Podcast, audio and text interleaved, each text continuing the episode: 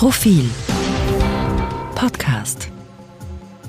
Sie hören den aktuellen Profil-Leitartikel, geschrieben und gelesen von Eva Linsinger.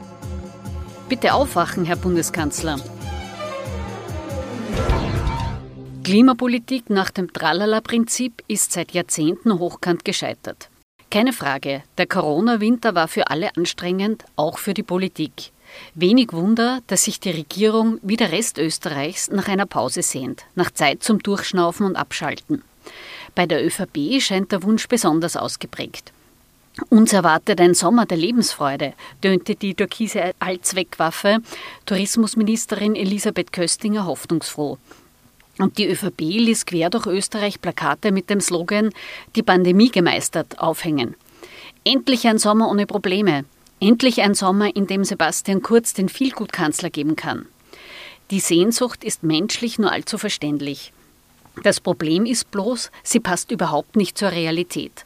All das Wünschen wird nicht helfen. Corona ist nicht vorbei, die Klimakrise schon gar nicht. Im Gegenteil, Höchste Zeit, dass Bundeskanzler Kurz und seine Regierung aus ihren Sommerträumen aufwachen, damit aufhören, inhaltsleere Wohlfühlslogans zu verbreiten und beginnen, ernsthaft Probleme anzupacken.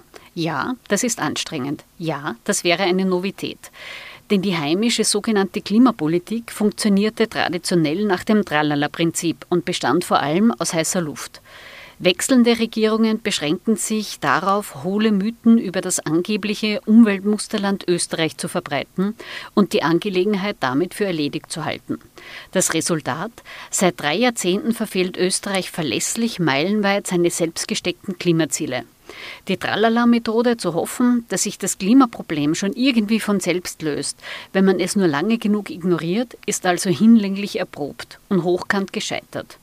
Das wissen nüchterne Institutionen wie der Rechnungshof, die sich von PR-Botschaften nicht blenden lassen, längst. Österreich ist vom Klimawandel besonders betroffen. Schäden von einer Milliarde Euro pro Jahr inklusive, heißt es in einem aktuellen Bericht. Weitere bittere Klimakrisen wahrheiten gefällig? Umweltmusterland ist Österreich keineswegs, sondern EU-Klimaschutznachzügler, dem milliardenhohe Strafzahlungen drohen. Es liegt beim Fleischkonsum an der Weltspitze, beim CO2-Ausstoß pro Kopf auch. Letzteres auch wegen der dramatisch wachsenden Zersiedelung. Täglich werden erkleckliche 13 Hektar Boden zubetoniert. Das entspricht 30 Fußballfeldern.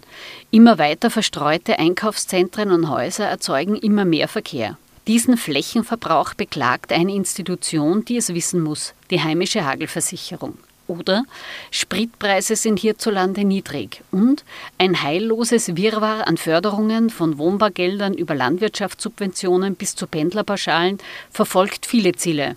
Umweltschutz steht aber selten im Vordergrund. Die Liste der über die Jahrzehnte angehäuften Klimaprobleme wäre lang fortsetzbar. Plumpe Steinzeitsager und markige Sprüche werden sie nicht lösen. Lieblos zusammengestoppelte Sieben-Punkte-Überschriftensammlungen wie im Ministerrat diese Woche auch nicht. Verbalscharmützel schon gar nicht. Denn längst ist der Klimawandel kein Fall mehr für Feinspitze aus der Wissenschaft, sondern mit freiem Auge sichtbar. Hitzerekorde, Unwetter, Dürre, Überschwemmungen. Wohlgemerkt nicht irgendwo weit weg, sondern mitten in Österreich. Während der Corona-Krise geriet ein wenig in Vergessenheit, aber eigentlich ist Türkis-Grün angetreten, um sich mutig dem Mammutthema Klima zu stellen. Ob das gelingt, wird nicht unwesentlich von Regierungschef und Bundeskanzler Sebastian Kurz abhängen. Bisher bestand seine Kernkompetenz eindeutig im Politmarketing. Als blendender Kommunikator setzte er sich immer wieder an die Spitze des jeweiligen Zeitgeists, ohne sich mit allzu vielen Inhalten allzu sehr zu belasten. Die schnelle Schlagzeile, der rasche Effekt lagen ihm stets näher als komplizierte Konzepte. Konsequenterweise erreichte Kurz schon unter Türkis Blau große Übung darin, und laut über Reformen zu reden und erstaunlich wenig tatsächlich zu verändern. Geschuldet auch einem gewissen Wolfgang Schüssel-Trauma, aus dessen Abwahl Kurz den Schluss zog, dass zu viel forsche Veränderung Stimmen kostet. Bloß, der Klimawandel wird sich nicht wegrennen lassen, nicht einmal von gewieften Rhetorikern wie Kurz. Von der Papierform wäre Türkis-Grün die Idealkonstellation, dieses komplexe Thema anzupacken. Die ÖVP als die Partei der Bauern und Wirtschaftsversteher und die Grünen als Ökoträumer und Weltverbesserer. Das wäre dann das Beste aus beiden Welten. Diesmal aber wirklich und nicht nur als Slogan.